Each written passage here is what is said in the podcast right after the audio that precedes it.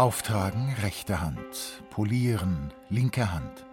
Auftragen, polieren. Einatmen durch Nase, ausatmen durch Mund. Auftragen, polieren. Wer in den 1980er Jahren aufgewachsen ist, erinnert sich sicher noch gut an dieses Zitat. Es stammt aus dem Film Karate Kid.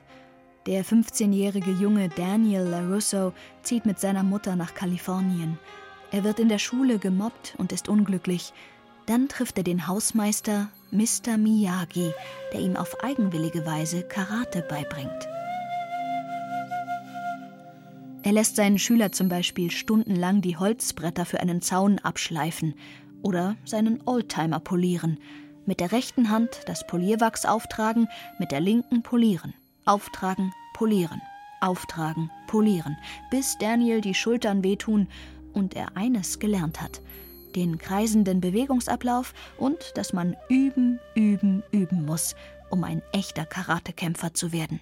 Das Stichwort Karate Kid ist ein relativ gutes Stichwort, weil das zeigt, wie Leute aus dem Abendland sich vorstellen, wie ein japanischer oder okinawanischer Kampfkunstlehrer zu sein hat.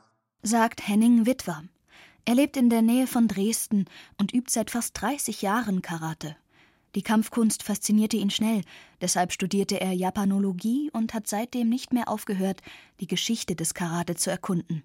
Er übersetzt alte Originalquellen ins Deutsche, oft zum ersten Mal.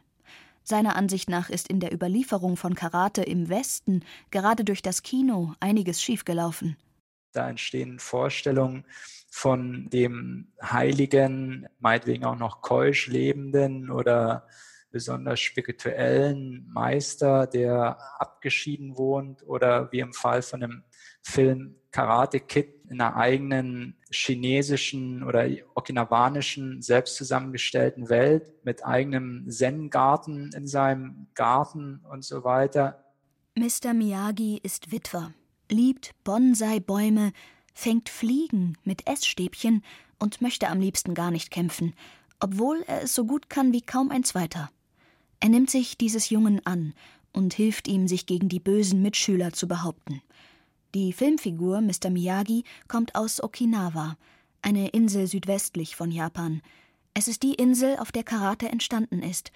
Doch mit unserem, oft etwas verträumten Bild von einem etwas spirituell angehauchten Ostasien hat die Entstehung von Karate recht wenig zu tun.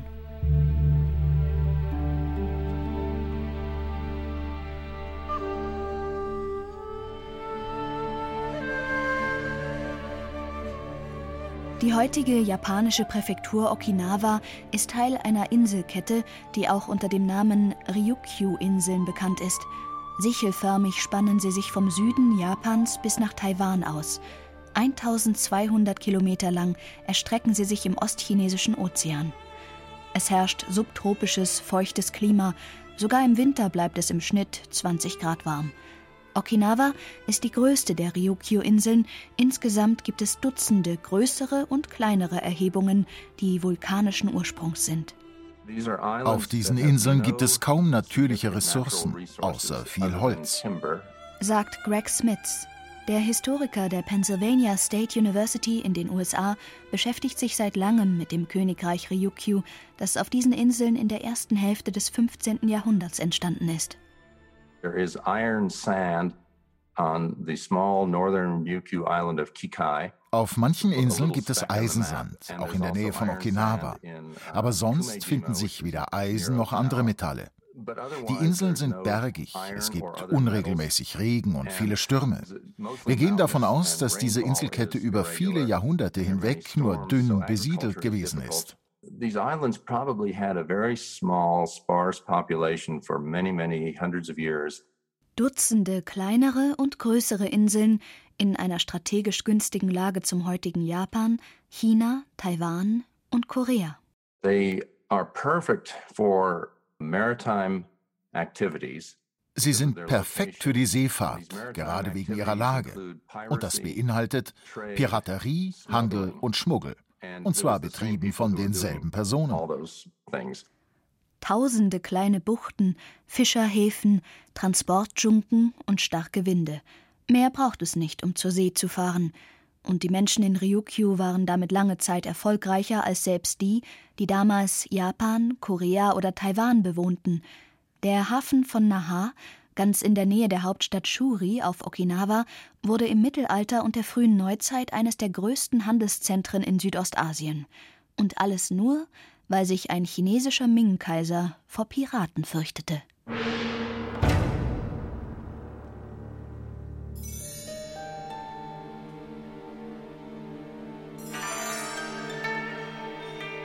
Wir schreiben das Jahr 1368.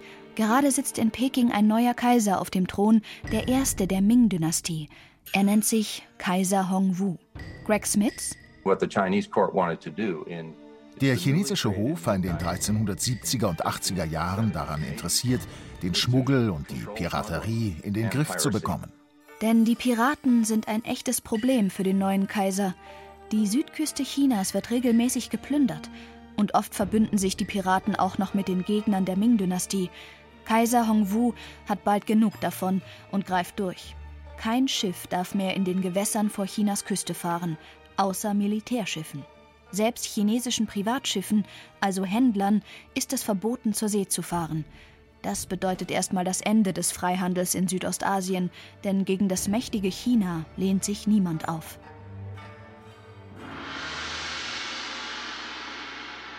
Das Segelverbot trifft auch die Bewohner auf der Insel Okinawa. Dort herrschen zu diesem Zeitpunkt drei Könige. Es gibt ein Nordreich, ein Mittelreich und ein Südreich. Wobei Wenn wir heute von einem König sprechen, sehen wir einen Hof, Dichter, Bürokratie und Steuerbehörde und so weiter. Aber hier ist das nicht so. Der König ist ein Piratenfürst, der den jeweiligen Hafen kontrolliert. Diese Könige sind tatsächlich also Händler, Schmuggler und Piraten in einem. Und mit solchen Leuten will der chinesische Hof nun Geschäfte machen. Das Konzept sieht so aus. Die Chinesen errichten ein Vasallensystem in Südostasien.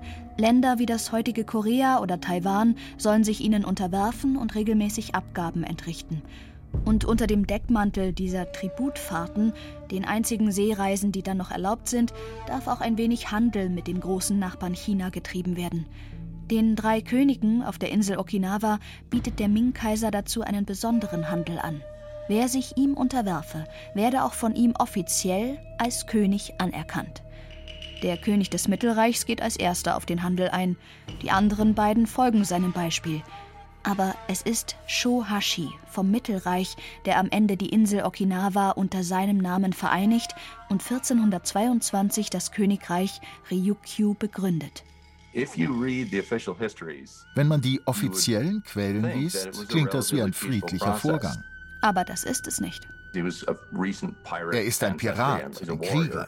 Er hat die Insel militärisch erobert. In Shuri errichtet er seine Hauptstadt. Jetzt braucht er nur noch einen guten Hafen und der liegt in Naha, direkt vor der Haustüre. There was almost endemic warfare throughout the Ryukyu Islands. Auf dem Inselarchipel herrschte fast ständig Krieg, vor allem weil die wichtigste natürliche Ressource Häfen waren. Die muss man im Kampf erobern und dann verteidigen. Und wenn du einen besseren Hafen hast, dann ist deine Position stärker für den Handel mit Japan oder anderen Inseln. Und wenn dir Naha gehört, dann hast du die Möglichkeit, am einträglichen Handel mit China teilzunehmen. Denn das Königreich Ryukyu ist im Tributsystem der Chinesen der wichtigste Vasall. Während andere Länder wie Taiwan oder Korea nur einmal alle paar Jahre Tribut und damit Handelsfahrten nach China unternehmen dürfen, ankern die Schiffe aus dem Königreich Ryukyu sogar mehrmals im Jahr an chinesischen Häfen. Warum die bevorzugte Behandlung? Der Kaiser hofft, die vielen Piraten von seiner Küste wegzulocken. Stattdessen sollen sie den reich gemachten Hafen Naha überfallen – ein toller Trick. Und zum Teil klappt das sogar. In der Hauptstadt Shuri entsteht ein dreistöckiger Palast und der König lebt im zweiten Stock. Ständig ist er umgeben von 50 oder 100 Frauen, die Schwerter tragen. seine Bodyguards. Und draußen stehen nochmal mehrere hundert Soldaten mit japanischen Waffen.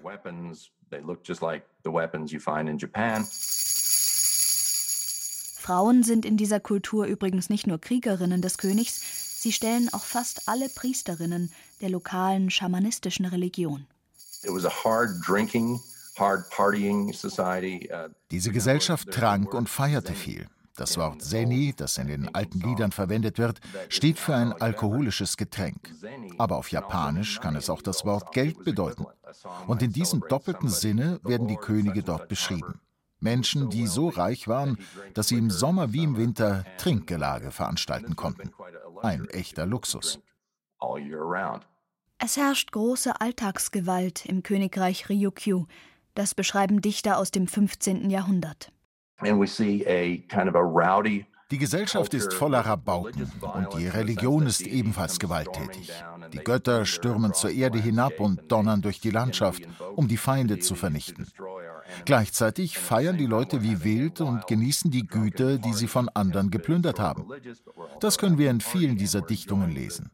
Das Leben ist ganz ähnlich dem, wie Piraten in modernen Filmen dargestellt werden more recent movies about European pirates.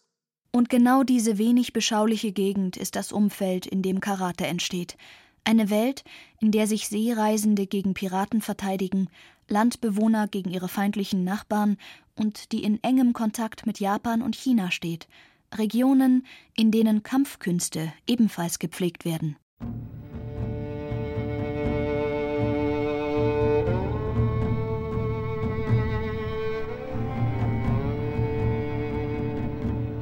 Wann genau Karate auf der Insel entsteht, ist nicht bekannt.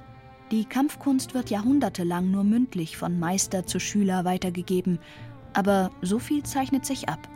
Mit der Aufnahme der intensiven Kontakte Ryukyus zu China und Japan kommt es zu einem Austausch zwischen den Ländern, also ab der zweiten Hälfte des 14. Jahrhunderts, auch in den Kampfkünsten.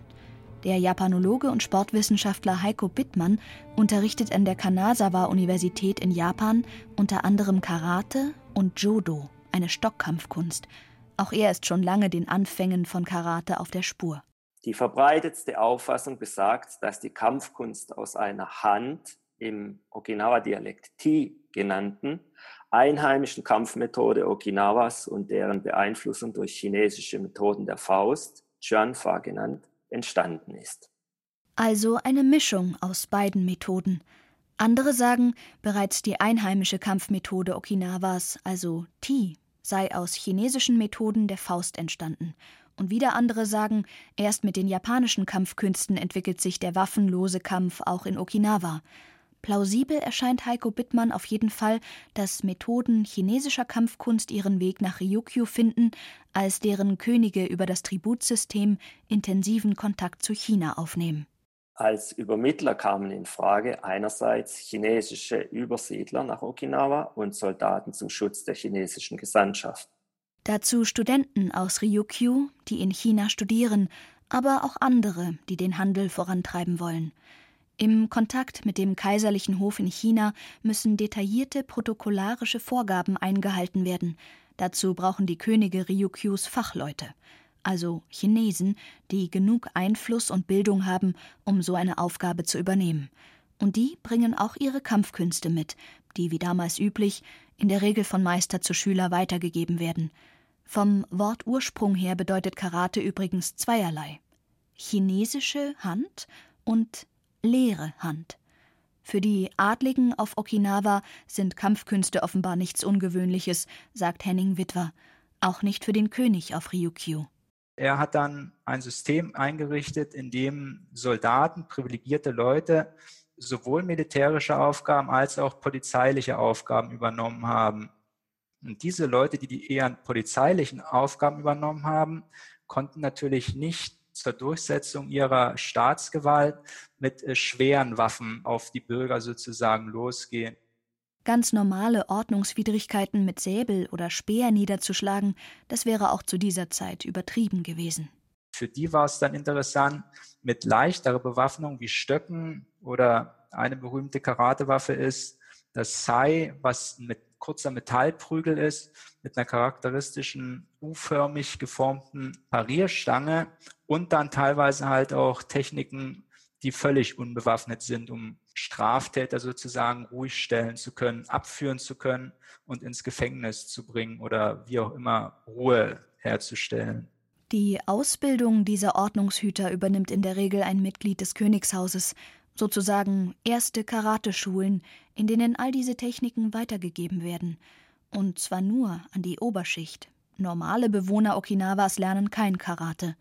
Im Laufe der Zeit entwickelt sich dieses System im Privatunterricht weiter, sagt Henning Witwer. Das heißt, diese Karate-Adepten haben häufig ganz eigene Arten von Kampfkunststilen, könnte man sagen, gepflegt und nur an sehr begrenzte äh, Schüler später weitergegeben. Andere bekannte Theorien gehen davon aus, dass Karate deswegen entstanden sei, weil Waffen zu bestimmten Zeiten im Königreich Ryukyu verboten gewesen seien. So wurde das Königreich im Jahr 1609 vom benachbarten japanischen Lehen Satsuma besetzt. Darum hätten die Menschen seitdem auf waffenlose Kampfmethoden ausweichen müssen, auf den Faustkampf Karate. Mehr noch, Karate selbst soll sogar verboten gewesen sein. Die Kämpfer hätten es im Untergrund geheim trainiert, doch all diese Überlegungen, so der Japanologe Heiko Bittmann, halten einer Überprüfung nicht stand. Seitdem neue Quellen aufgetaucht sind und die Übersetzungen der alten überprüft wurden, sieht man hier klarer. Verboten war nur der Besitz von Gewehren. Andere Waffen durfte man durchaus besitzen, wenn auch der Umgang mit ihnen reglementiert war. Karate und andere Kampfkünste konnten im Königreich weiter ausgeübt werden. Und die Besatzer aus Satsuma wussten davon. Das war kein Geheimnis.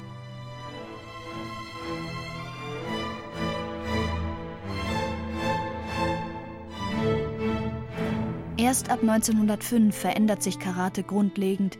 Die Kampfkunst wird Teil des Schulsports auf Okinawa. Rund 20 Jahre vorher ist das Königreich Ryukyu abgeschafft worden. Die Insel ist nun ganz offiziell eine Präfektur Japans. Karate soll die jungen Männer körperlich fit halten, damit sie erfolgreiche Soldaten für das Kaiserreich werden können.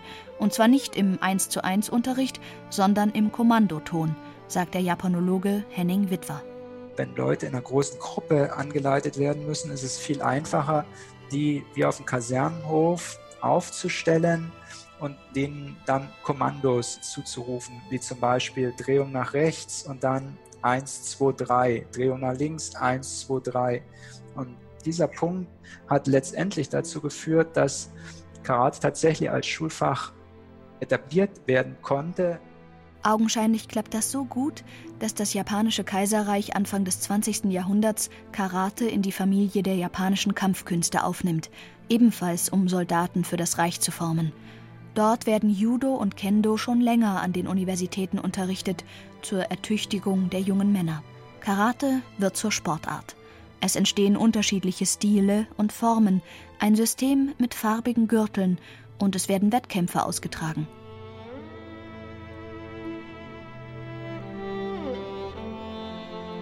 Bei denen herrscht meistens ein Kontaktverbot. Und abseits von Turnmatten gilt für Karatesportler die Philosophie, nie als Erster zuschlagen. Und ein Kampf, den man gar nicht erst führt, ist der beste Kampf. Das, was man heute als Karate bezeichnet, hat wahrscheinlich nur noch wenig mit dem zu tun, was die Piratenkönige des Mittelalters im Inselreich Ryukyu erfunden haben. Aus der Kampftechnik, die einst verletzen und töten sollte, ist eine Kampfkunst entstanden, eine Lebensphilosophie, die friedlich sein will und die wunderbare Vorbilder wie Mr. Miyagi hervorgebracht hat.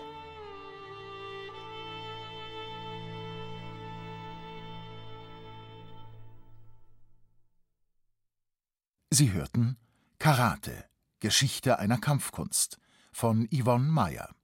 Es sprachen Laura Mehr und Frank Mannhold.